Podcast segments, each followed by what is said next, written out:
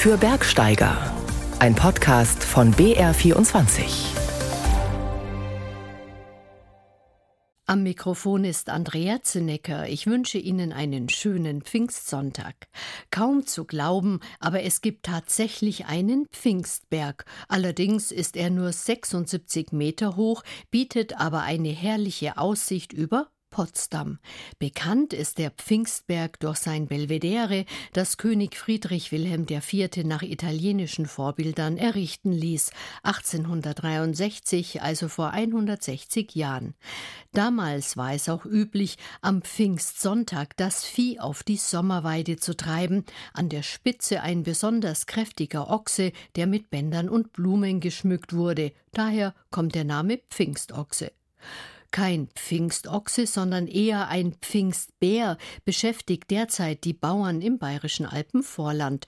Die jüngste Bärensichtung stammt aus dem Hintersteiner Tal im Oberallgäu. Und wenn Sie sich fragen, wie Sie sich verhalten sollen, wenn Sie beim Wandern einem Bären begegnen, der Graubündner Wildbiologe Hannes Jenny weiß Bescheid. Also das Wichtigste ist Ruhe bewahren, keine Hektik und Panik aufkommen lassen, mit bestimmter Stimme auf sich aufmerksam machen. Sicher ist von Vorteil, wenn man zuvor schon vorsorgt, dass man irgendetwas dabei hat, das auf einem aufmerksam macht. Die bekannten Bärenglöcklein. Aber wenn der Bär da vor einem steht, ist es wirklich sinnvoll, ruhig zu bleiben und sich zurückzuziehen. Und vom Bären zum Bartgeier. Vor ein paar Tagen wurden im Nationalpark Berchtesgaden im Klausbachtal erneut zwei Bartgeierküken ausgewildert, Sisi und Nepomuk. Der Name Sisi stammt vom Landesbund für Vogelschutz, der Name Nepomuk dagegen von Christiane Meyer aus Surberg bei Traunstein. Hier in der Gegend hießen früher durchaus etliche Leute Nepomuk, aber so seit ungefähr 250 Jahren so gut wie nicht mehr. Und da dachte ich, Mensch, das ist doch eine tolle Parallele, dass also sowohl dieser Name fast ausgestorben ist und die Geier, die Bartgeier ja auch hier ausgestorben waren. Und dann könnte doch ein so fast ausgestorbener Name und der Geier könnten sich doch gegenseitig die Kraft zum Überleben vielleicht geben. Nicht nur die Bartgeier sind ein Mythos, auch der höchste Berg der Welt hat seine eigene Aura. Am 29. Mai vor 70 Jahren wurde der Mount Everest zum ersten Mal bestiegen von Edmund Hillary. The first one was in approaching the south summit of Everest, which is 28,700. Es gab eigentlich zwei schwerste Augenblicke. Der erste, als wir uns dem Südgipfel näherten, der nahezu 8600 Meter hoch ist. Die Schneeverhältnisse waren dort sehr unsicher und wir haben eine Zeit lang beraten, ob wir überhaupt weiter sollten. Die zweite große Sorge war die Versorgung mit Sauerstoff. Wir erinnern an die Historie, blicken aber auch auf die Gegenwart und auf bayerische Bergsteiger am Everest und auf 100 Jahre Tölzer Richtlinien für Berghütten. Und wir machen Ihnen Lust auf den BR-Wandertag im Spessart. Jetzt aber geht es ganz hoch hinaus auf den Mount Everest, 8848 Meter hoch. Am 29. Mai 1953, also morgen vor 70 Jahren, wurde er zum ersten Mal bestiegen vom neuseeländischen Imker Edmund Hillary und Sherpa Tenzing Norgay, eine britische Expedition. Der Ruhm der Erstbesteigung gebührt also den Briten, doch auch Bergsteiger aus Bayern haben am Everest Geschichte geschrieben. Sebastian Nachbar über den Mythos Mount Everest und über das größte Everest-Geheimnis, das noch viel älter ist als die Erstbesteigung. Plötzlich klarte der Nebel auf. Der gesamte Gipfelgrat und die Spitze des Everest selbst wurden sichtbar. Meine Augen fixierten sich auf einen winzigen schwarzen Punkt, an einem kleinen verschneiten Grat unterhalb einer großen Felsstufe. Ein zweiter Punkt erschien und bewegte sich auf den anderen zu. Dann näherte sich der erste Punkt der Felsstufe. Kurze Zeit später sah ich ihn auf deren Spitze. Der zweite folgte ihm dann. Danach verschwand dieser fantastische Anblick wieder in den Wolken. Es ist dieser kurze Bericht, der eines der größten Rätsel der Alpingeschichte aufgibt. Der britische Bergsteiger Noel Odell beschreibt, wie er von ferne zwei schwarze Punkte am Gipfelgrat des Mount Everest sieht. Die beiden Punkte sind George Mallory und Andrew Irwin. Es ist der 8. Juni 1924. Der Berg steckt in Wolken. Nur ganz kurz reißt es auf. Dann ist die Sicht wieder weg. Und George Mallory und Andrew Irwin sind verschollen. Ihre Chancen stehen schlecht, sagt Bergsteiger und Buchautor Jochen Hemlepp. Beide Bergsteiger waren nicht optimal fit. Mallory hatte schon einen Versuch vorher unternommen, wenige Tage vorher, der im Lager 5 gescheitert war. Irwin hat sehr unter Sonnenbrand gelitten. Also sie waren körperlich sicherlich nicht in Bestform. Und dann kam eben hinzu, es war bereits Anfang Juni und der Monsun war im Anrücken. Waren George Mallory und Andrew Irwin am Gipfel des Mount Everest, bevor sie ums Leben kamen? Dieses Rätsel ist bis heute ungelöst. Selbst der spektakuläre Fund von George Mallorys Leiche im Jahr 1999 bringt keine eindeutige Antwort. Erstbesteiger des Mount Everest sind daher der Neuseeländer Edmund Hillary und der nepalesisch-indische Bergsteiger Tenzing Norgay. Sie erreichen den Gipfel am 29. Mai 1953. Edmund Hillary erzählt. Perhaps I wasn't as excited as uh, people would think. Um, I didn't jump around and throw my arms in the air and yell and scream and all the rest of it. Ich war gar nicht so aufgeregt, wie man sich das hätte vorstellen können. Ich habe keine Luftsprünge gemacht und auch nicht laut geschrien. Es war eher ein Gefühl der Genugtuung. Tenzing und ich waren letztlich schon überrascht, dass gerade wir es geschafft hatten. Ich glaube nicht, dass wir bessere Bergsteiger waren als die Teilnehmer vorhergehender Expeditionen. Aber wir waren stark motiviert und körperlich fit und hatten auch ein bisschen Glück, das Wetter, das man braucht, zum rechten Zeitpunkt zu haben. Das ist wichtig. Und, was für eine erfolgreiche Besteigung entscheidend ist, sie kehren lebend zurück. Im Gegensatz zur ersten deutschen Frau, die auf den Mount Everest steigt. Hannelore Schmatz ist im Oktober 1979 Teil einer Expedition, die ihren Mann auf den Gipfel bringen soll. Ihr Aufstieg zum Everest ist eigentlich gar nicht eingeplant. Trotzdem startet sie am 2. Oktober 1979 vom letzten Hochlager Richtung Gipfel. Sie erreicht den höchsten Punkt. Beim Abstieg jedoch geht es ihrem amerikanischen Begleiter Ray Genie so schlecht, dass sie bivakieren müssen. Der frisch verwitwete Ehemann Gerhard Schmatz erzählt danach, wie er glaubt, dass das Unglück abgelaufen ist. Dann setzte zu allem Unglück bei Einbruch der Dunkelheit ein schwerer Höhensturm ein, der die ganze Nacht anhielt. Am Morgen mussten dann Hannelore und Sundare feststellen, dass Regene die Nacht nicht überlebt hat. Sundare und Hannelore setzten den Abstieg fort und auf etwa 8300 Metern hat sich dann Hannelore hingesetzt, einen Kollaps erlitten, den sie dann nicht überlebt hat. Hannelore Schmatz ist die erste tote Frau am Everest. Viele Jahre sitzt sie danach noch am Südgipfel, an den Rucksack gelehnt, die Haare wehend im Wind. Allen, die sich Richtung Gipfel quälen, ist ihr konservierter Körper Mahnmal und Wegweiser zugleich, bis er irgendwann verschwindet.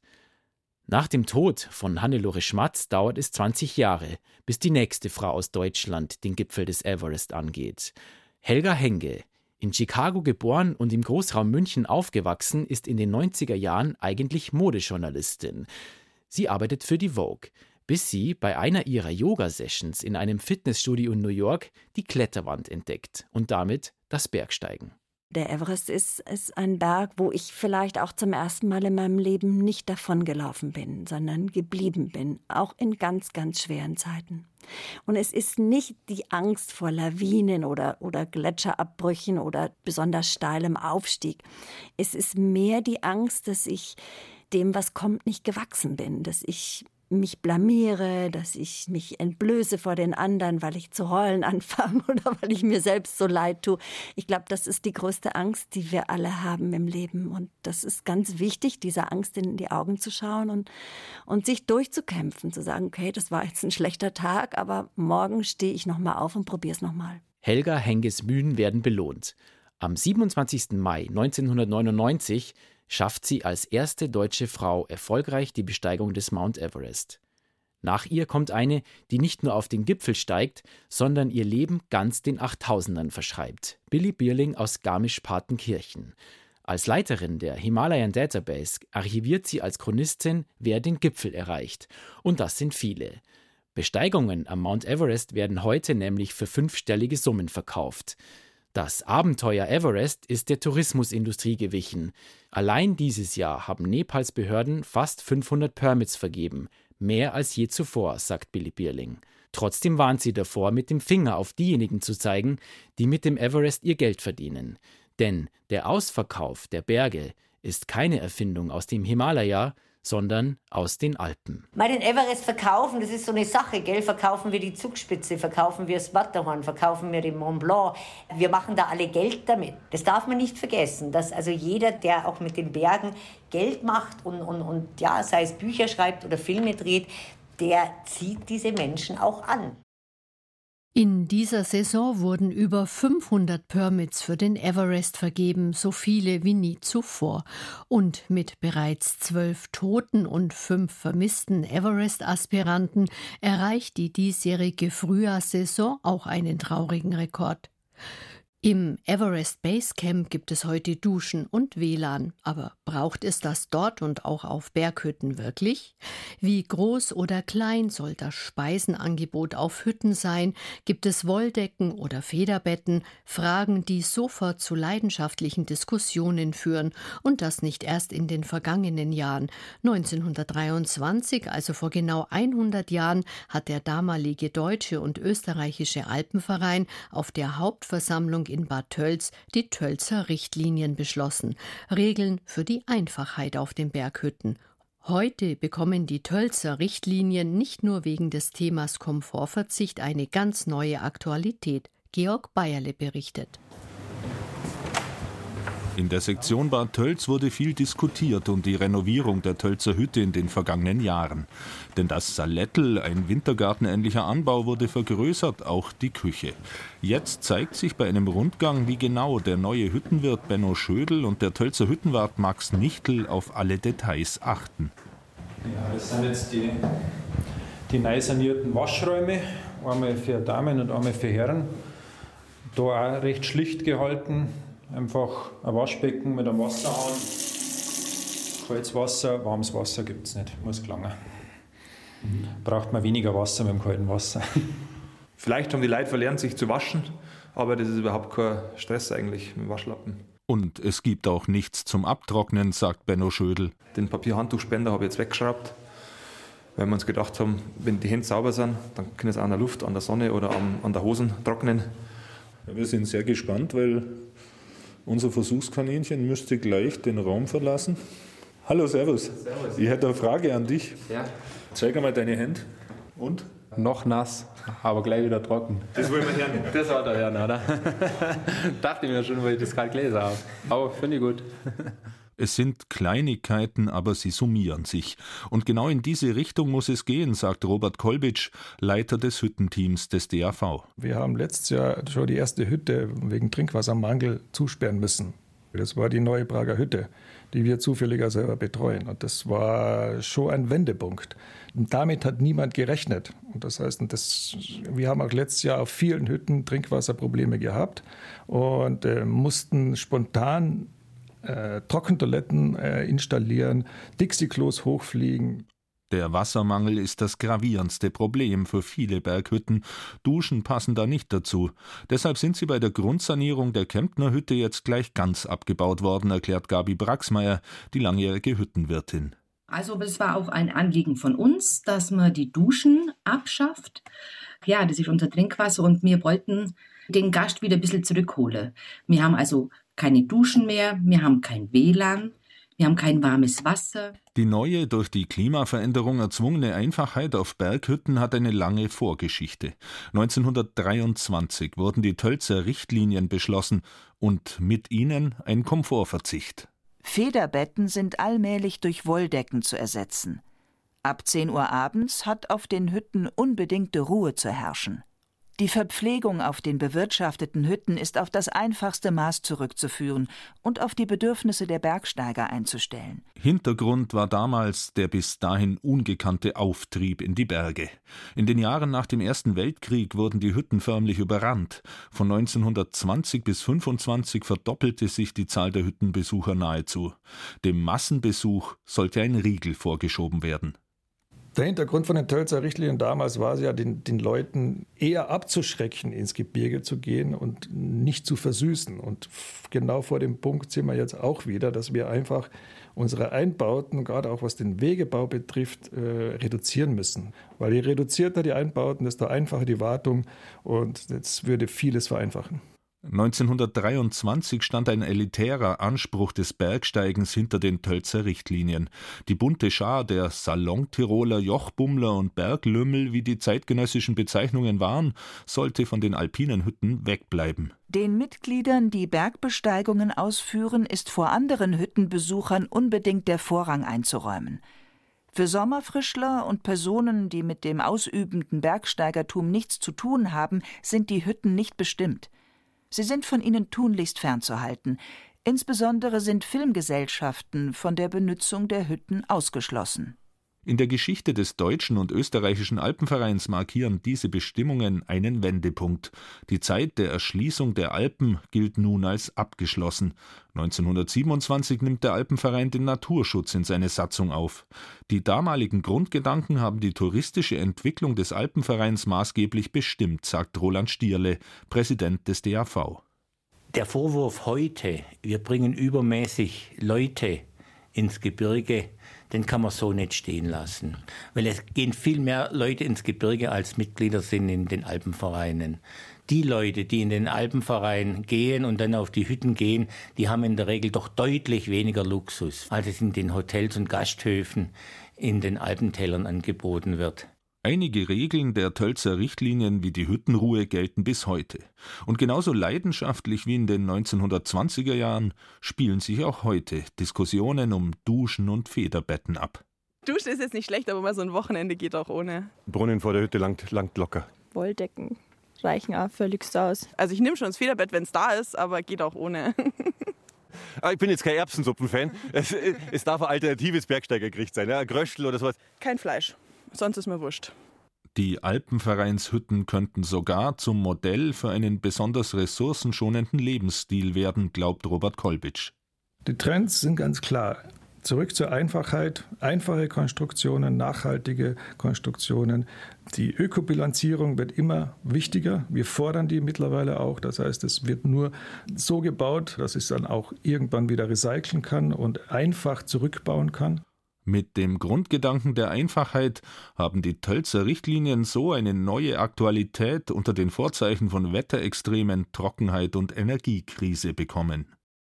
Mehr über die Tölzer Richtlinien erfahren Sie morgen am Pfingstmontag auf Bayern 2 um 11.05 Uhr und noch einmal um 18.05 Uhr.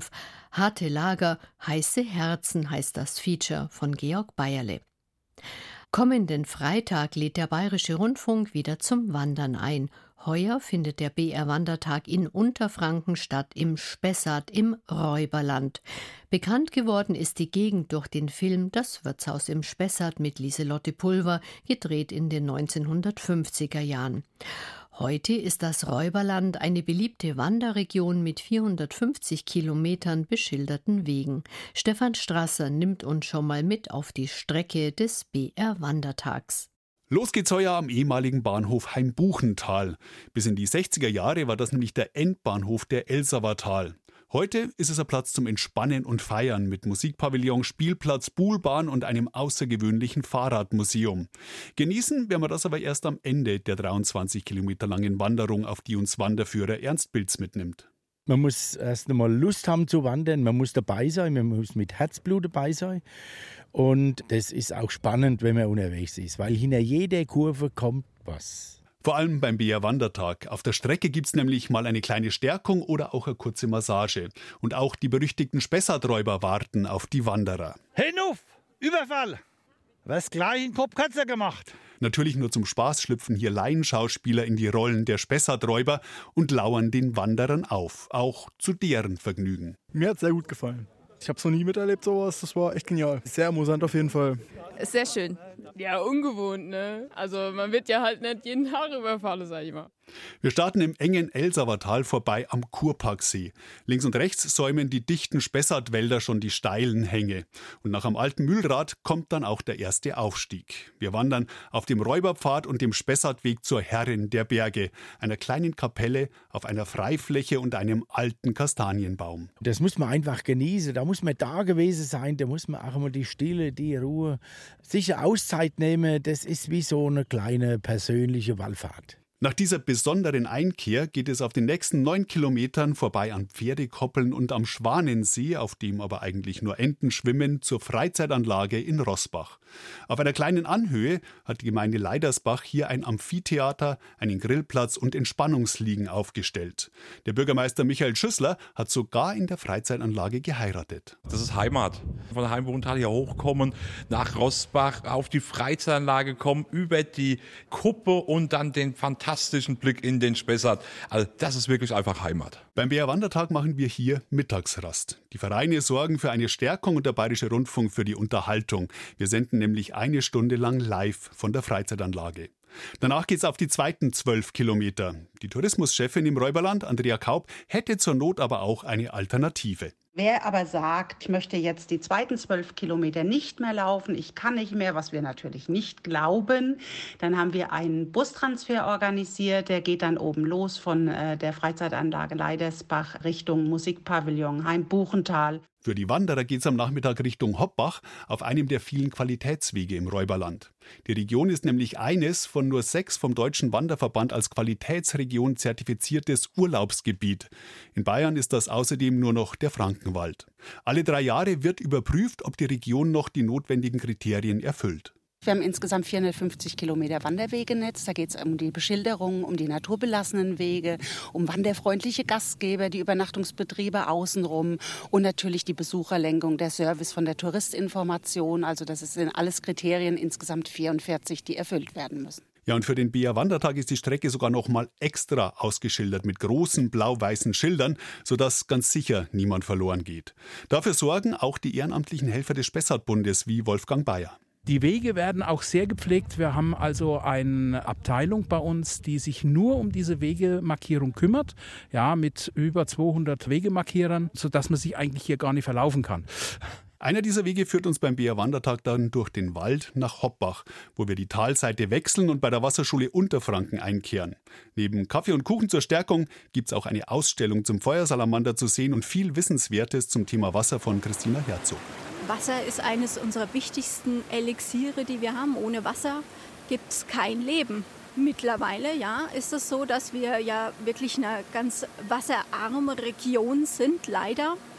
Und umso wichtiger ist es, darauf hinzuweisen und zu sensibilisieren. Und wir sind doch alle immer gerne im Wasser unterwegs und sich den Gummistiefel mit Wasser voll laufen zu lassen, ist eine Riesengaudi. Nach dieser Gaudi bei der Rast in Hoppach geht es auf dem Weg zurück nach Heimbuchental noch einmal steil den Berg hinauf, um einen letzten Ausblick über den Spessart zu genießen, bevor es dann am idyllischen Waldsee vorbei zurück zum Musikpavillon geht. Dort lassen wir den Tag dann gemütlich ausklingen mit drei verschiedenen Musikgruppen aus dem Spessart. Und wer nach 23 Kilometern noch Kraft in den Waden hat, der kann eines der verrückten Räder der Pedalwelt ausprobieren. Kommenden Freitag am 2. Juni startet der BR Wandertag um 9 Uhr am Musikpavillon in Heimbuchental. Die genauen Informationen finden Sie unter www.br.de-wandertag. Danke fürs Zuhören und einen erholsamen Pfingstsonntag.